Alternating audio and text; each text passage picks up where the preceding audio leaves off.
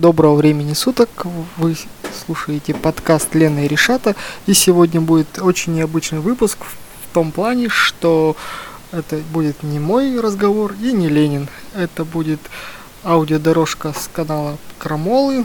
И они выражают и рассказывают то, о чем я часто думаю, и хотел бы с вами тоже этим поделиться. На самом деле я как бы часто думаю о том, что некоторые э, каналы нужно, YouTube каналы нужно э, не обязательно смотреть, достаточно только слушать. И был бы очень рад, если бы у них была бы аудиоверсия в виде подкастов. Так что я просто реализую, скажем так, э, немножечко пиратским способом э, эту свою мысль. И мы послушаем просто аудиодорожку одного из видео канала Крамола. В последнее время многие эксперты говорят о структурном кризисе капитализма. Общий смысл таков. Фитиль загорелся в 2008 Мир сделал вид, что погасил его напечатанной денежной массой, но сейчас наступает тот самый момент, когда ракета взлетает. Основная причина – кризис перепроизводства как следствие идеалов капитализма и развития технологий. Ну и о чем мы многократно уже рассказывали здесь, здесь и здесь. Будущее в текущей системе трудно назвать светлым. Вариант персональных чипов с тотальным контролем – это почти самое безобидное, что просматривается в этих сценариях. А теперь давайте пофантазируем немного иначе. Например, такой вариант. Чтобы выйти из кризиса, на всей планете вводится безусловный доход на каждого жителя – как говорится, от каждого по способности, каждому по потребности. Правда, по базовой потребности. Жилье, еда, энергия для поддержания необходимого и достаточного жизнеобеспечения. Но и на развлечения умеренные, немного. Этакую несгораемую регулярную сумму на хлеба и зрелищ. Если способность конкретного человека сидеть дома и потреблять, то он сидит и потребляет. Хочет учиться? Учится и не парится о подработках. Хочет творить? Творит и радует человечество плодами своего творчества. Хочет работать? Работает и получает больше, чем необходимая базовая потребность. А излишки использует на путешествие или на любую другую свою хотелку. Но откуда возьмутся эти несметные богатства, чтобы одаривать каждого жителя Земли? Ведь если у всех будет возможность не работать, то кто в здравом уме будет ходить на работу? А если работать никто не будет, то кто будет кормить эту армию безработных? Во-первых, вряд ли нормальный человек удовлетворится этим минимумом. На роскошь придется все-таки зарабатывать. Во-вторых, одной из главных жизненных необходимостей, которую ни за какие деньги не купить, является самореализация. Молодежь всегда будет искать свое место в жизни. Но когда тебя в спину не толкает острый стимул «работай или сдохни с голоду», то можно будет спокойно и вдумчиво выбирать профессию, учиться, пробовать себя в разных областях. И даже если молодой Аболтус выберет сидеть за компьютером в шлеме виртуальной реальности, то он будет это делать не на деньги родителей, а на свое пособие. Кроме того, в виртуальном мире тоже возможно реализоваться, не толкаясь локтями за место под настоящим солнцем. Ну и в-третьих, судя по всему, в таком дивном новом мире самым дефицитным продуктом будет возможность служить обществу. И ее будут выдавать по талонам. Ты работаешь в понедельник, ты во вторник. Пятидневная рабочая неделя будет только у тех, кто сумеет сам себе ее организовать. К примеру, у писателей. Интересные произведения будут востребованы освободившимся человечеством. И больше не будет такой уважительной причины, что «я бы хотел творить, но вынужден зарабатывать деньги». Разумеется, подобная система невозможна без планирования. Статистические институты будут просчитывать необходимое количество товаров и услуг, исходя из запросов общества. Представьте, после отправки сообщения в мессенджере сломался электрочайник. Хочу новый, стеклянный с подсветкой и контролем температуры. В ответ придет дата, время и ближайший пункт выдачи, где его можно получить. В тот же вечер на заводы, производящие бытовую технику, будут отправлены заказы, чтобы пополнить резервы на складах. И нет никакой необходимости делать больше, чем надо. И тем более не надо будет закладывать в товары так называемое программируемое устаревание, которое сейчас практикуют производители. Ведь в условиях рынка, если сделать неубиваемый чайник, то мир очень быстро удовлетворит спрос на чайники и чайниковый завод придется закрыть, а работников выгнать на мороз. А в режиме плановой цифровой экономики заводы будут запускать свои конвейеры, например, раз в неделю и восполнять резервы на ближайшую потребность человечества в новой бытовой технике. Да-да, кто-то скажет, мы уже проходили это в Советском Союзе. Тогда принимались планы на пятилетку, и все зачем-то пытались этот план перевыполнить. У нас постоянно были излишки шагающих экскаваторов, но при этом не хватало каких-то элементарных бытовых мелочей. Но на самом деле те системы управления плановой экономикой, которые позволили догнать передовые страны в 30-е годы, которые позволили победить противника, превосходящего по экономическим ресурсам во Второй мировой войне, так вот эти системы управления устарели ко второй половине 20 века. Во много раз возросший ассортимент товаров затруднял планирование и делал этот процесс чрезвычайно трудоемким. Быстрыми темпами вводились все новые и новые технологии, в производство поступали все новые и новые машины, что приводило к тому, что почти утвержденный план приходилось переделывать, как минимум корректировать все расчеты. Часть ученых предложила решить эту проблему путем уменьшения планирования, децентрализации экономики, увеличением самостоятельности предприятий и внедрением экономических методов саморегулирования. А вот группа ученых во главе с директором Института кибернетики Виктором Глушковым предложила альтернативный вариант решения проблемы – ОГАЗ – это была прорывная система автоматизированного управления экономикой, основанная на принципах кибернетики. И уже тогда она включала в себя вычислительную сеть, связывающую центры сбора данных, расположенных во всех регионах страны. Модель предполагала замену всего аппарата управления экономикой сетью автоматизированных центров. Но в результате именно этот альтернативный вариант и не был принят. Вот как это описывал Глушков.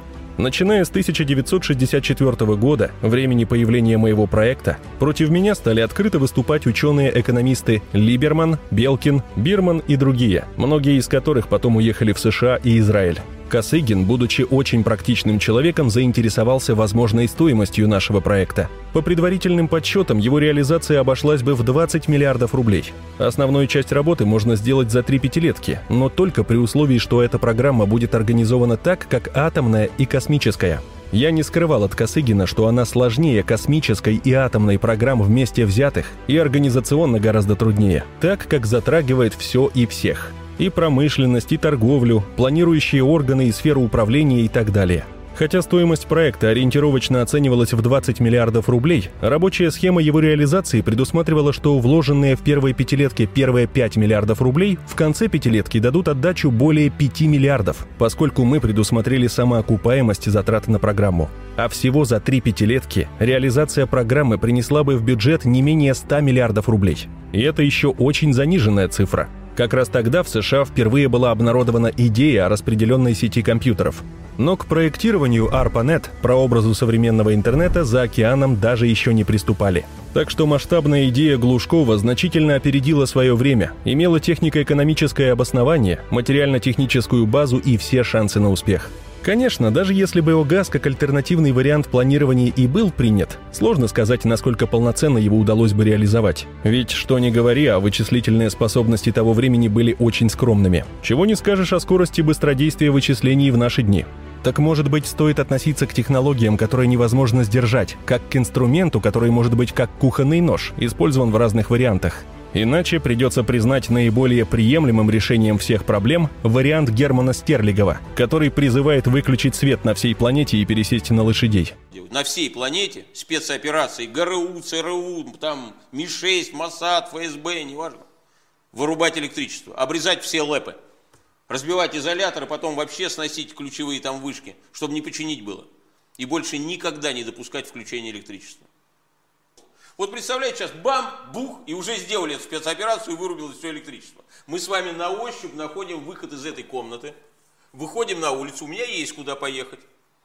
А вам я не знаю. Ну, мне нет. нет я, я останавливаюсь и иду пешком. Когда вы пешочком берете свою семью за ручки, внуков там, жен, детей, и идете на выход из города, потому что город все мертвый, здесь воды нет. Нету. И, и, и, и миллион, электричества нету. И миллион, конечно, и миллион, без электричества нет воды. Да. Да, потому что город это электричество. Конечно. И вы выходите, и все мегаполисы мира за два дня делают исход, великий исход опять на землю, опять на волю. Строят это надо делать весной. Вот сейчас весной хорошо сделать а, строят шалаши, у кого нет домов, у кого есть дачки, селятся опять на дачках своих, у кого есть дома, те вообще в шоколаде, у кого скотины есть, те первые люди вообще на планете. И начинается опять возврат, как, знаете, у наркоманов ломка, выход к нормальной жизни. На самом деле, то, что кажется нам каким-то футуризмом, утопичным будущим, частично уже наступило, особенно если сравнивать с представлениями столетней давности. Рассмотрим на трех примерах – разделение труда, автоматизации и информатизации. Разделение труда. Разделение труда в наши дни достигло невиданных размахов. Уже давно ушли в прошлое паяльники и швейные машинки, гораздо проще отдать одежду в ремонт, чем возиться с ней самому. Просто человек интуитивно прикидывает, сколько времени он провозится с ниткой и иголкой дома, умножает на стоимость своего рабочего времени и понимает, что овчинка выделки не стоит. Так и работает разделение труда. Интересный пример. Ставку на сферу общественного питания делали и советские инженеры, когда проектировали легендарные хрущевки. Зачем здесь много места? Утром кофе приготовить хватит, а обед и ужин в заводской столовой. Будем делать кухни поменьше, больше ресурсов сэкономим. Поэтому, несмотря на то, что фастфуд многие клеймят тлетворным влиянием Запада, он как раз-таки является признаком наступления будущего, поскольку гораздо быстрее и качественнее, чем вы, вам починит велосипед мастер, поскольку быстрее и дешевле в пересчете на человека часы вам сделает еду профессиональный повар. По сути, использование столовых, доставки еды, пиццы на заказ и прочего имеет для общества прогрессивный характер и говорит о его развитии. А если вы боитесь ГМОшных страшных бургеров Макдональдса, выберите себе что-нибудь другое. Качественная еда есть во многих других местах. Автоматизация. В 70-80-х годах внедрение компьютеров и промышленных роботов вытеснило из сферы реального производства огромное количество людей. Они нашли себе пристанище в сфере услуг, но, как теперь понятно, временно. Сфера услуг не может постоянно расширяться. У нее есть свои пределы. Кроме того, повсеместное введение интернет-торговли, замена кассиров банкоматами, а девочек в колл-центрах программами-автоответчиками делают свое дело. И как ни крути, безработица в целом медленно повышается. Но при этом в существующей системе работать нужно больше, вместо того, что должно было бы наступить по логике вещей. Всеобщее планомерное снижение продолжительности рабочего дня. Информатизация. Все большая информатизация нашей жизни, все большее внедрение современных вычислительных алгоритмов вколачивает последний гвоздь в крышку гроба тезисом вроде «рыночные механизмы ничто не заменит». Голосование через интернет, что построить в нашем районе первее, школу или больницу, это уже прошлый век, а точнее прошлые десятилетия. Нынешние алгоритмы, используемые Гуглом и Яндексом в коммерческих целях, постоянно считывают запросы пользователя, пока он сидит в интернете, чтобы потом предлагать ссылки на те или иные ресурсы, товары, которые его интересуют, исходя из истории поиска, или гипотетически могут заинтересовать. Точно так же эта технология уже сегодня может быть использована для оперативного планирования. Но сейчас в мире властвует не просто капиталистическая, а либеральная экономика – Основа либерализма – это личная свобода без учета интересов общества. Это позволяет получать прибыль только для отдельно взятых особей, в то время как основная часть общества вынуждена довольствоваться малым. Но та самая информационная революция и большие данные, которые сегодня используются главным образом для формирования поведения потребителей и манипулирования результатами выборов, делают возможным функционирование цифровой плановой экономики – Рынок добивается избытка по возможности во всем. Каждого товара должно быть больше, чем нужно. Но рыночный избыток означает, чей-то товар окажется лишним. А это растраченное впустую сырье, энергия, людские силы и время. Это угроза разорения, что висит над каждым производителем и заставляет его работать через силу. Страной, где 365 сортов сыра сложно управлять. Только правильно развитая централизованная модель экономики позволит более рационально планировать дальнейшие действия, а также использовать полученную прибыль. Но еще необходима общая цель, как конкретная, так и перспективная. Кто этим будет заниматься? Может быть, в будущем люди создадут специальную компьютерную программу, которая будет анализировать все информационные потоки, текущие от людей – на основании полученных данных программа будет выдавать цель, которая наиболее актуальная для человечества. Именно достижение этой цели и будет главной задачей для планирования. Людям останется лишь выбрать из предложенных вариантов тот план, который быстрее всего приведет к нужному результату. Такая программа будет учитывать все происходящие в жизни людей изменения. Еще Форд, описывая принципы организации своих предприятий, отчетливо показал, что социальная защита – это дело экономически выгодное, но выгодно оно только тогда, когда есть возможность планировать свои действия на достаточно долгий срок вперед. В условиях нового электронного социализма цели общества будет определять сам социум, а не одно лицо или группа людей. Как показала практика в сфере IT, программы с открытым исходным кодом не поддаются манипуляциям узкой группой лиц. То есть, если этот самый открытый код будет реализован в комплексе с мониторингом, элита не сможет закулисно управлять программой. Конечно, все это даже не картина, а редкие штрихи возможного варианта будущего. Поразмышляйте над своим личным светлым образом будущего. Ведь если этого не сделаете вы, это будет делать кто-то за вас. И пусть ваш вариант реализуется в жизни наилучшим образом.